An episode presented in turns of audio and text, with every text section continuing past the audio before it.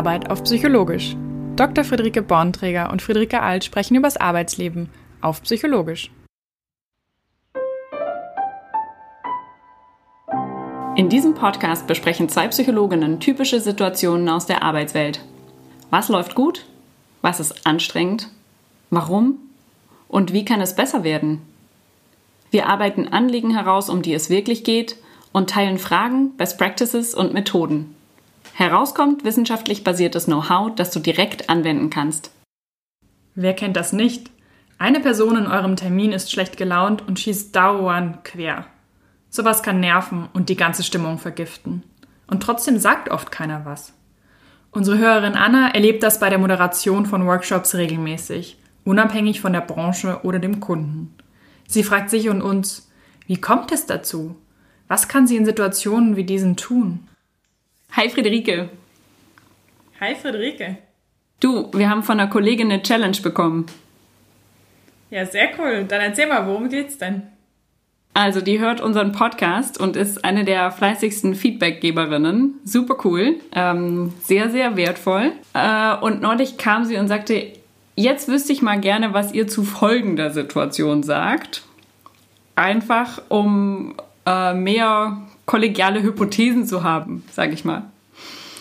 Ähm, und zwar sagt sie, die arbeitet äh, ähnliches wie wir, und sie sagt, in fast jeder Gruppe mit der sie arbeitet, gibt es eine Person, die irgendwie destruktiv ist, die Energie zieht, die schlechte Laune hat und auf eine Art und Weise die ganze Gruppe mit runterreißen kann. Und es nervt sie. es ist anstrengend. Und sie hat ein paar Hypothesen, warum das ist. Und natürlich weiß sie auch, wie sie damit umgeht. Gleichzeitig hat sie gesagt, wenn sie uns so zuhört, wüsste sie mal gerne, wie wir uns das Ganze erklären, diese, diesen Zustand und wie wir damit umgehen. Verstehe, ja, interessante Frage. Magst du noch mal kurz erzählen, was genau sie beruflich macht, damit unsere Hörer sich das vorstellen können? Ja, ähm, also Anna, unsere Kollegin, ist selbstständig als Organisationsentwicklerin, die ist systemische Beraterin und arbeitet schon, oh, jetzt weiß ich nicht wie viele Jahre, ehrlich gesagt, aber einen Ticken länger als wir ähm, in dem Feld und berät Unternehmen und Organisationen, arbeitet mit Teams, ist eine Expertin für Veränderungsprozesse und Strategie und arbeitet außerdem noch als Einzelcoach. Mhm. Okay, alles klar. Und da sagt sie, in den Gruppensituationen, sei es Workshops oder Seminaren, da hat sie immer eine Person drin, die destruktiv ist, schlechte Laune hat und irgendwie nicht so richtig mitzieht. Ja, oder auch wenn du dir überlegst, es geht darum, einen Strategieprozess zu begleiten. Ähm, auch da sagt sie, einer, ah, sie hat nicht gegendert, ob das wohl absichtlich war. ähm, nein, eine Person erlebt sie oft als, naja, als Sie sagte Stinkstiefel. So. Schön ausgedrückt. Kennst du das auch? Ich kenne es durchaus auch aus Seminaren und aus Trainings, ähm, auch wenn ich es gar nicht so auf eine Person festgemacht hätte, ehrlich gesagt. Also es kann mal eine sein, es können aber tatsächlich auch mal mehrere sein, die sich zusammentun. Die Frage ist ja nur, bleiben sie Stinkstiefel oder äh, sind sie es vor allem am Anfang? Also da finde ich, sind so zwei verschiedene äh, Fälle auch. Also gehen sie rein und haben eigentlich gar keinen Bock und setzen sich da mit verschränkten Armen hin und sagen, ja, jetzt liefer doch mal. Den Fall kenne ich schon öfters. Und das, die andere Frage ist ja, wie geht man dann auch am Ende raus? Also wie entwickelt sich in dem Laufe? Ja. Sehr coole Situation, die du beschreibst, dieses, hey, ähm, jetzt schauen wir doch mal, tanz doch mal für mich, so ungefähr. Ähm, ich gehe gleich rein. Was machst du dann, wenn da jemand sitzt, so nach dem Motto, und jetzt bitte, Programm ab? Also erstmal, wie ich es nenne oder wie wir es oft nennen unter äh, Kollegen, ist die Konsumentenhaltung. Und das ist, finde ich, generell ein Thema, ja. was sich wandelt, denke ich, von irgendwie, man kriegt Inhalte bespielt in einem Seminar, Frontalunterricht, ähm, hin zu, ich als Teilnehmer gestalte aktiv, was ich da mitnehme, und zwar in viel mehr Interaktionen. Das heißt, ich versuche, die Intervention, sei es ein Workshop und so weiter, so zu gestalten, dass diese Konsumentenhaltung gar nicht funktioniert, ähm, zumindest nicht längerfristig funktioniert. Weil sobald, also klar, wenn ich vorne stehe und irgendwie 20 Leute mir zuhören, dann lässt die sich wunderbar aufrechterhalten.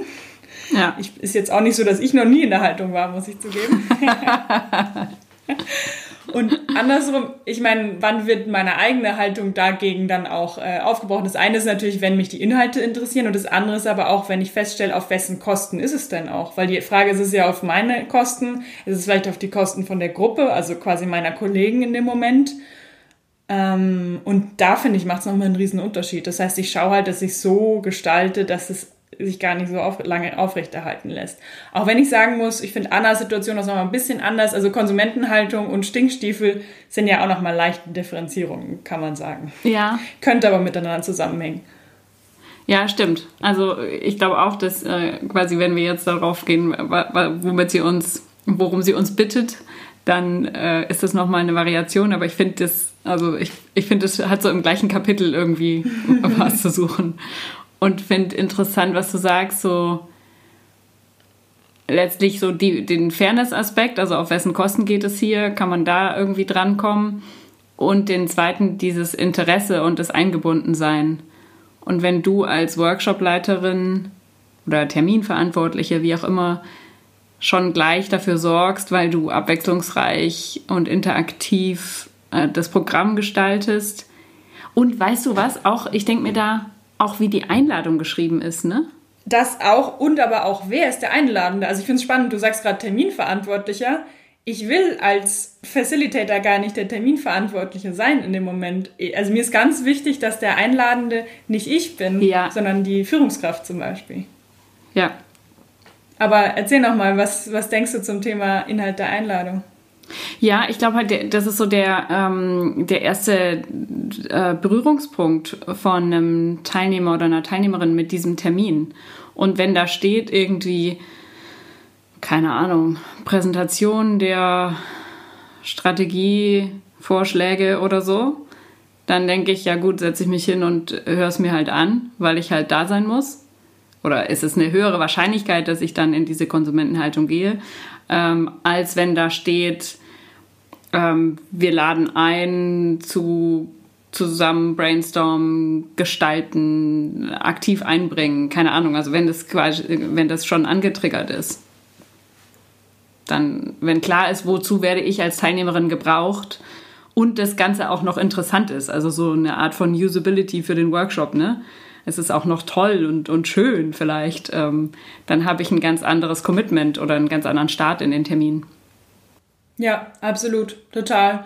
Und auch der Prozess davor, also weil die Einladung sollte ja eigentlich nicht das erste Mal sein, wo ich als Zielgruppe davon erfahre. Ich finde, es ist oft der Fall. Ich kriege einen Outlook-Termin mit so einem Text, den du gerade beschrieben hast, den ich ja oft gar nicht lese, sondern ich sehe den Termin, Stundenblocker von drei, vier Stunden nachmittags und denke mir schon, wow, wie soll ich das denn jetzt unterbringen? Ähm, das heißt, es geht ja schon oft eigentlich davor los. Wie hat mich meine Führungskraft oder mein Projektleiter, wer es dann noch immer ist, vorher abgeholt und wie wurden wir auch als externe Begleitung in dem Fall dann oder interne Begleitung auch angekündigt? Ja, super wichtiger Punkt. Ja, wie war der Prozess dahin? Was weiß ich davon schon? Mhm. Und wurde es mir leicht gemacht, da gut beizutragen? Okay, aber du hast total richtig äh, verwiesen. Ich habe uns hier ein bisschen abgelenkt. Also, ähm, wir sagen, es gibt diesen Termin. Äh, da sitzt eine Gruppe, meinetwegen ist die Einladung optimal gelaufen und der Prozess dahin auch, ja. Alles, was wir jetzt gerade beschrieben haben, ist ach, besser als im Lehrbuch hat es stattgefunden. Und jetzt sitzt da eine Person und die kommt irgendwie, von der kommt nichts und äh, Ha ja, also das sind, es sind ganz viele unterschiedliche Fälle, ne? Entweder die schweigt so komplett und sagt gar nichts, nie. Oder sie haut halt immer dagegen und sagt und weiß, warum es nicht geht. Oder was wir jetzt äh, verpassen, wenn wir das in die Richtung planen oder so. Ja, und da können wir, glaube ich, wahrscheinlich nochmal die Kamera bemühen. Also wenn Anna in dem Seminarraum steht, was würde eine externe oder ein externe Beobachter oder wirklich die Kamera, die im Raum steht, die hypothetische, denn in dem Moment aufzeichnen? Und das ist ja auch spannend dann die Frage, was interpretiere ich selber nochmal als ähm, Seminarleitung oder als Facilitator rein? Ja. Und da frage ich mich gerade nochmal, hat sie dir eine konkrete Situation geschildert, in der das so war, oder ist es eher eine allgemeine Beobachtung gewesen? Nee, war eine allgemeine Beobachtung. Und ich glaube, Ja, ich finde es nochmal gut mit der, mit der Beobachtung. Ne? Also, wo, worauf attribuiere ich es dann oder äh, welche, welche Ursache schreibe ich dem Verhalten zu? Und äh, natürlich reagiere ich ganz anders, wenn ich denke, der will mich torpedieren, versus, oh, der ist müde oder so.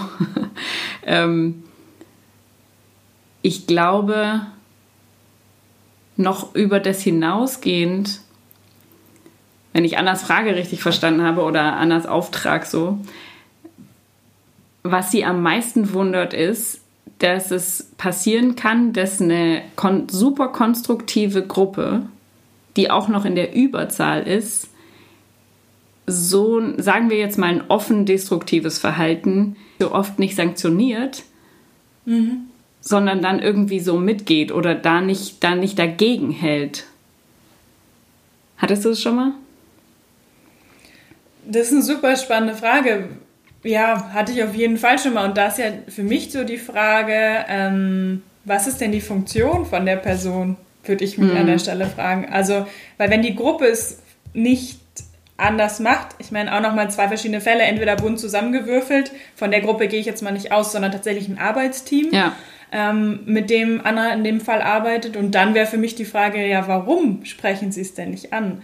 Und dann finde ich es eigentlich ziemlich großartig, auf die Metaebene zu gehen, weil das ja auch ein Teamprozess ist, der wahrscheinlich im Alltäglichen auch auftritt, weil ich mir nicht vorstellen kann, dass die Person sich jetzt nur in dem Workshop so verhält, sondern vielleicht auch ja in anderen Situationen, vielleicht auch in anderen Meetings, die anberaumt werden und so weiter. Ja. Und das eben explizit zur Sprache zu bringen und da zu gucken, okay, wie wird denn da reagiert? Ja, ja, deswegen fand ich es nämlich auch ein, eine gute, ein gutes Thema für unsere Podcast-Folge, denn das passiert ja auch nicht nur dir als Facilitatorin, sondern ja auch als Kollegin. Mhm. Keine Ahnung, du, ähm, du musst halt oder du darfst halt irgendwie ein neues Projekt vorstellen und der, äh, der verhält sich ganz genauso oder die. Ähm, also deswegen, ähm, wir, wir haben das ganz oft und für uns ist es dann, für uns kommt es vielleicht häufiger vor in dieser exponierten Facilitatorenrolle, aber äh, genau, wie du sagst, das ist, glaube ich, in aller Welt oder ein alltägliches Verhalten.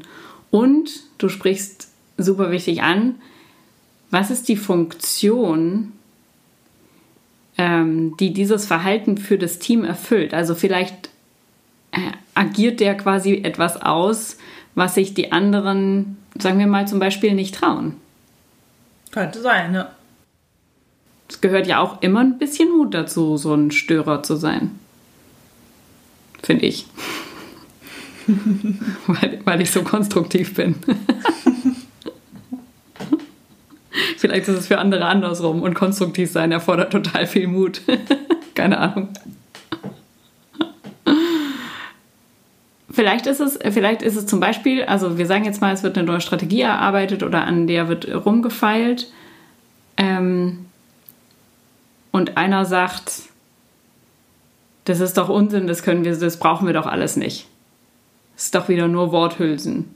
Genau, das ist ein guter, guter Punkt, gutes Zitat von einem besagten destruktiven Seminarteilnehmer. Und was ich da auch einfach wichtig finde, ist erstmal zu hinterfragen, vielleicht hat er oder sie ja recht in dem Moment. Vielleicht ist das, was wir gerade arbeiten, wirklich nichts und die anderen trauen sich tatsächlich nichts zu platzieren, weil sie alle so konstru konstruktiv sind und irgendwie zu einem Ergebnis innerhalb von einem oder zwei Tagen kommen wollen. Ja. Und vielleicht stimmt es ja auch einfach und die Person ist die Einzige, die sich traut anzusprechen und sorgt damit für einen super wichtigen Input in der Gruppe. Ja, ja. Das heißt, wenn sowas vorkommt, ist es hilfreich, sich zu überlegen, was könnte jetzt die hilfreiche oder sinnvolle Funktion dieses Verhaltens sein und auszublenden, dass das jetzt hier gerade unangenehm ist, weil man über diesen Schritt vielleicht dem Lösungsdruck, der in so einem Termin gerne herrscht und diesem Run aufs Ergebnis, äh, nicht, ja, nicht nachgibt, sondern sich nochmal ganz genau anschaut, ob es wirklich gerade der richtige Weg ist. Das ist quasi eine Funktion und da könnte man ihn oder sie hilfreich finden.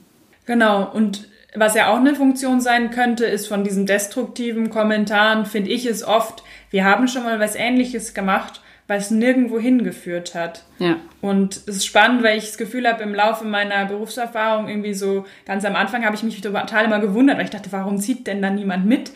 Und inzwischen habe ich schon ein Stück weit auch Verständnis für manche Initiativen, weil ich mir denke, ja, die haben viel kommen und gehen sehen und viele Veränderungen gesehen. Und vielleicht ist man da auch einfach erstmal abwartend und guckt, ob das, was wir jetzt da gerade besprechen, überhaupt nachhaltig ist und auch nachhaltig gemeint ist oder ob es irgendwie in ein paar Wochen vielleicht schon wieder anders ja. ausschaut.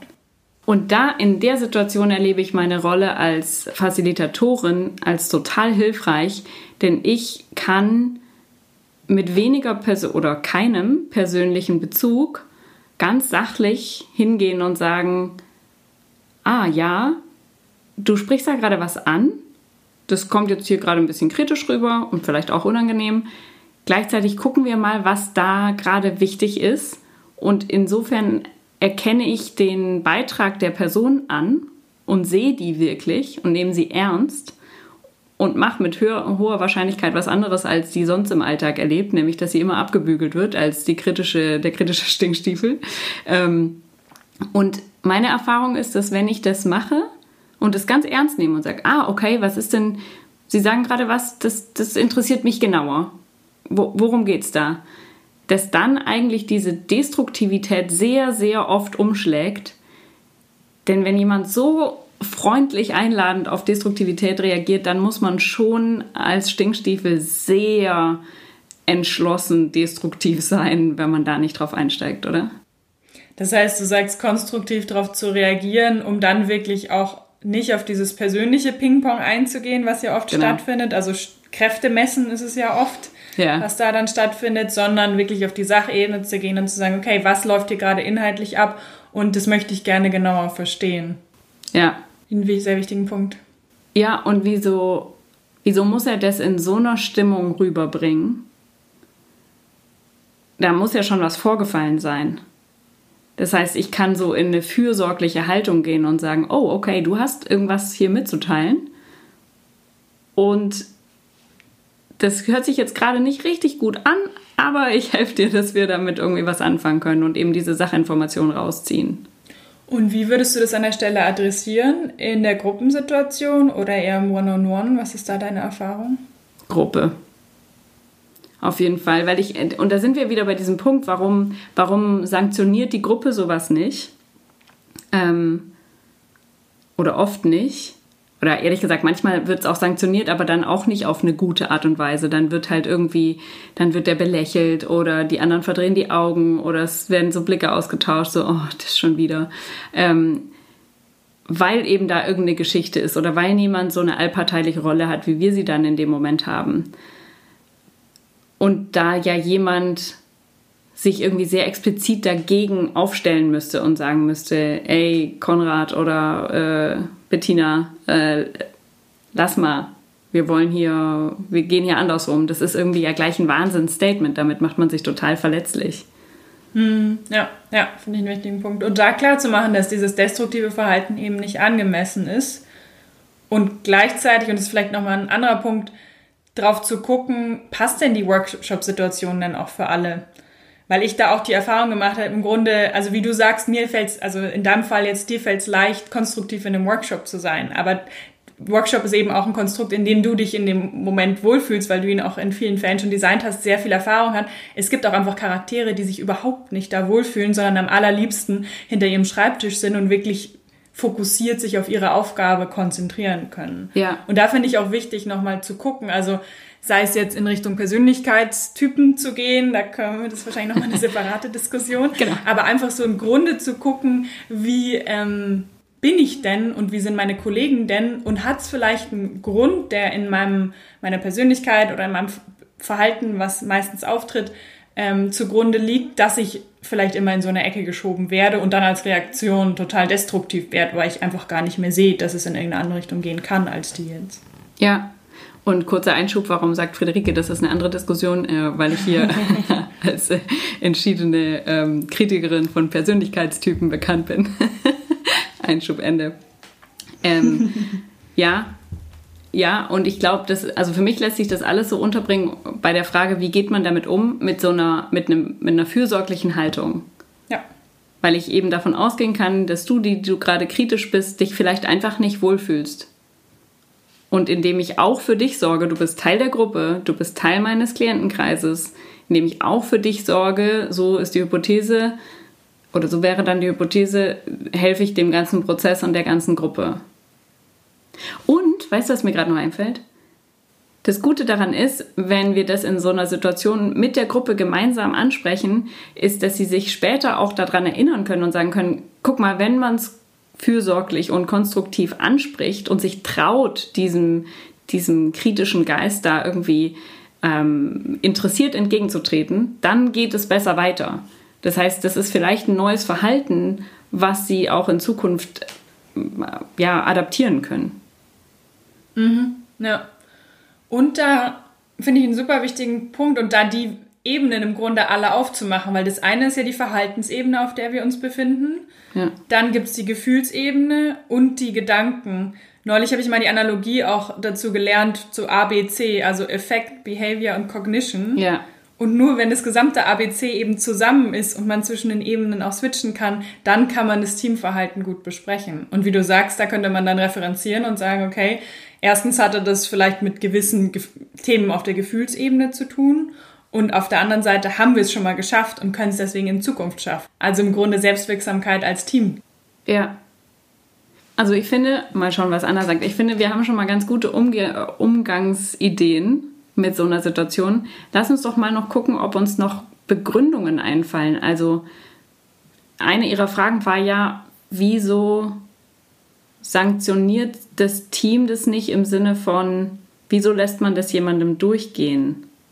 Und da fällt mir spontan es klingt zwar vielleicht banal, aber öfters als wir denken, gibt es ja durchaus Situationen, die im privaten oder im beruflichen genau davor passiert sind und vielleicht so ein Verhalten erstmal nicht rechtfertigen können, aber zumindest erklären können. Vielleicht ist da irgendwas passiert, von dem ich als Moderator oder als Führungskraft gar keine Ahnung habe und das sozusagen erstmal besprechbar zu machen. Das könnte eine auch sehr ähm, wohlwollende Interpretation sein, aber in meiner Erfahrung ist es gar nicht so selten der Fall, dass es gar nichts mit dem momentanen Setting zu tun hat, sondern ganz viel damit, dass ich mich vorher gestritten habe, dass privat irgendwas Unangenehmes gerade passiert ist und ich einfach gerade nicht ganz so auf der Höhe bin. Und vielleicht weiß das Team das und ich in dem Moment aber nicht. Und das ist ja auch eine kann ja eine Erklärung sein, warum ja. das Team sagt, okay, ihm geht es heute echt nicht gut, der hat richtig was durchgemacht sparen wir das mal aus. Könnte eine, eine Hypothese ja. dazu sein. Ja, absolut. Und dann gibt es noch die Überlegung, dass wir bei allem, was negativ ist, ähm, dem irgendwie eine Aufmerksamkeit schenken. Ne? Also aus der Evolutionspsychologie, so, oh, da wittert irgendjemand Gefahr, das könnte relevant sein, da gehen wir nicht dran. Mhm. Ja. Woran könnte es noch liegen? Dass eine Gruppe nicht sagt, ey, komm, Meister. Woran es aus meiner Sicht noch liegen könnte, ist, dass die Person einfach eine relativ hohe Stellung in dem Team hat. Sei es, es ist offiziell die Führungskraft oder es ist jemand, der einfach schon ganz lange dabei ist und ein Wahnsinns entweder Expertenwissen oder Netzwerk oder alles kombiniert hat und es da schon Erfahrungen in der Vergangenheit gibt, dass es nicht so gut funktioniert, irgendwas anzusprechen und es schon so stillschweigend akzeptiert wurde. Ja. Und dann, finde ich, greift es wiederum, das auf den Tisch zu bringen. Ja. Weil dann ist es was, was nicht nur momentan passiert, sondern vielleicht auch dauerhaft das Team in eine Richtung beeinflusst, die, die nicht so konstruktiv ist. Ja, da sprichst du zwei Sachen an. Ne? Das eine ist so eine informelle Hierarchie und das andere ist so jemand, der, der oder die nicht besonders mit offenen Armen Kritik empfängt und wo sich alle schon mal eine blutige Nase geholt haben und sich denken, ja, nee, äh, nicht nochmal. Und umso wichtiger ist es in solchen Situationen ja, dass sowas angesprochen wird, weil es ja auf lange Frist dazu führt, dass keine Ideen mehr geäußert werden, weil sich jeder so denkt, einerseits dieses Achselzucken mit, ich spreche es schon gar nicht mehr an und andererseits kann es ja auch sein, dass die Person einfach super viele Ideen, die zu einem Erfolg führen würden, niedermacht weil es nicht schon immer so gemacht wurde und so weiter, ähm, sodass es für den Teamerfolg eine Riesengefahr darstellt, sowas einfach weiterlaufen zu lassen und dementsprechend umso wichtiger, das zu adressieren. Und wieder fürsorglich gedacht, aus Sicht der anderen Teammitglieder, ähm, die haben auch einen guten Grund, warum sie das nicht ähm, kommentieren oder sanktionieren oder so. Und letztlich, wenn es, wenn es der Prozess oder die Arbeit mit dem Team zulässt, wäre der beste Umgang, das wirklich ganz explizit anzuschauen und davor nicht die Augen zu verschließen, uns irgendwie wegzudrücken, drücken, weil man irgendwie denkt, naja, wird schon nicht so schlimm sein. Ähm, denn letztlich ist da das Potenzial von einem Team, ne? Ja. Wenn man ganz in Ruhe offen miteinander sprechen kann. Ja, und für mich ist da ein super wichtiger Punkt im Sinne von, was braucht das Team, um offen und konstruktiv miteinander sprechen zu können. Und das kann ja so ein Workshop sein und es kann aber zum Beispiel ja auch ein 360-Grad-Feedback sein, weil die Person sich vielleicht dessen auch gar nicht bewusst ist. Und weil man ihr in dem Moment vielleicht Feedback eröffnet, die ihren Blind Spot, ihren blinden Fleck da verkleinert und sie würde vielleicht danach sagen, Mensch, das hat mir noch nie jemand gesagt. Ich bin schon seit so vielen Jahren in der Firma, aber keiner hat sich bisher getraut, das zu sagen. Kann ja auch eine Riesenchance sein. Sowohl fürs Team, aber als auch für die Person. Eine weitere Chance für das Team ist ja, wenn du als allparteiliche Person im Raum diese Sache ansprichst also ganz klar sagst, Moment mal, der Ton, mit dem Sie das hier vorgebracht haben, der irritiert mich sehr. Können Sie, können Sie es nochmal anders sagen? Dann lässt es sich hier leichter verstehen. Also du hast ja dadurch, dass du keine persönliche Beziehung zu den Einzelnen hast und keine Geschichte und keine Abhängigkeit, kannst du da dem Team die Chance eröffnen, über die Teamnorm irgendwie zu sprechen. Ganz klar. Ja, und da kann ich aus Erfahrung sagen, es hat ja auch einen Grund, warum Anna als externe Facilitator angefragt wurde. Also es kann ja genau diese Funktion sein, kann auch eine andere sein, steckt sich ja nicht in der offiziellen Auftragsbeschreibung drin, aber implizit kann es ja doch sein, dass genau deshalb sie geholt wurde und deshalb es keiner aus dem Team oder aus der Organisation selber heraus moderiert. Ja, sehr guter Punkt. Sehr guter Anlass, äh, eine Moderation äh, zu beauftragen. So zum Thema Klarheit, was du angesprochen hattest. Ich finde, da besteht noch sehr großer Handlungsbedarf bei der Sprache des Wie, also des Verhaltens, dass wir da durchaus klarer sind und zwar genauso klar wie bei sachlichen Themen. Stell dir mal vor, ein Finance-Team sitzt zusammen und spricht über die Bilanz, ob das jetzt 2000 oder 3000 Euro sind. Da würde ich unterstellen, dass die meisten Teammitglieder aufmerken und sagen, Moment, stopp, die Zahl ist absolut falsch. Ja. Während jetzt Analogie beim Verhaltensthema sehr viel öfters toleriert wird und gesagt wird, ah, vielleicht war es ja noch okay. Und da aber auch zu sagen, nee, ab der Grenze geht's ja. einfach nicht mehr und es ist nicht mehr zu tolerieren. Und da kannst du eben als externe Facilitator oder Anna in dem Fall ja auch eine super Role Model Funktion einnehmen, indem sie eben ganz klar absteckt, was geht denn in so einem Team und was geht aber auch nicht, was ist nicht zu tolerieren. Weil sie nämlich Expertin für das Wie ist im Team und sagen kann, klar, das kann ein Ausrutscher sein. Natürlich, vielleicht bist du hungrig oder du hast gerade was, äh, ein persönliches Issue, was man irgendwie so an der Seite besprechen kann ähm, und nicht vor allen. Aber gleichzeitig oder und gleichzeitig gilt, so sprechen wir hier nicht. Das bringt uns nicht voran. Ja, und nachdem sie das Wie fließend spricht, ist sie die Expertin und kann das eben den anderen äh, vermitteln. Hey, jetzt tut es mir fast ein bisschen leid, dass unsere Podcast-Folgenlänge irgendwie auf 30 Minuten so angepeilt wird von uns. Denn ich habe das Gefühl, wir könnten noch weitere Hypothesen sammeln, im, warum sowas zustande kommt, warum man es verstehen kann und wie man konstruktiv damit umgeht. Gleichzeitig haben wir jetzt eine ganze Reihe guter Hypothesen und äh, Möglichkeiten des Umgangs mit einer solchen Situation gesammelt. Und wir hören einfach mal, was Anna dazu sagt und was ihr alle dazu sagt, wie ihr das in eurem Arbeitsalltag erlebt und anwenden könnt. Ja, darauf sind wir sehr gespannt. Und wir freuen uns, wenn ihr Situationen aus eurem Arbeitsalltag habt, die ihr psychologisch in diesem Podcast reflektiert haben wollt, weil sie einerseits nicht so gut gelaufen sind oder weil sie so großartig gelaufen sind, dass die anderen sie unbedingt kopieren sollten. Schickt sie uns gerne per E-Mail oder auf unseren Social-Media-Kanälen. Wir freuen uns drauf. Im August macht dieser Podcast Sommerpause. Das heißt aber nicht, dass wir nicht erreichbar sind für Ideen, die ihr uns liefert. Hören tut ihr uns wieder im September. Wir freuen uns drauf. Bis bald, macht's gut. Unser Gehirn steht auf Wiederholung. Deswegen nochmal komprimiert und zum Mitnehmen psychologisches Know-how aus dieser Folge. Erstens. Auch destruktives Verhalten kann einen guten Grund haben. Wenn du konstruktiv darauf reagieren willst, such danach. Vielleicht hat die Person etwas Unangenehmes, etwas Kritisches zu sagen. Sie ist damit überfordert und findet keine besseren Worte. Vielleicht weiß die Person nicht, was sie hier soll, kennt ihre Rolle oder ihren Beitrag nicht, hat kein Interesse am Termin oder glaubt nicht daran, dass er etwas bringt. Eine gute Vorbereitung des Termins kann hier helfen. Und im Termin selber hilft, das Was die Person sagt und das Wie explizit anzusprechen.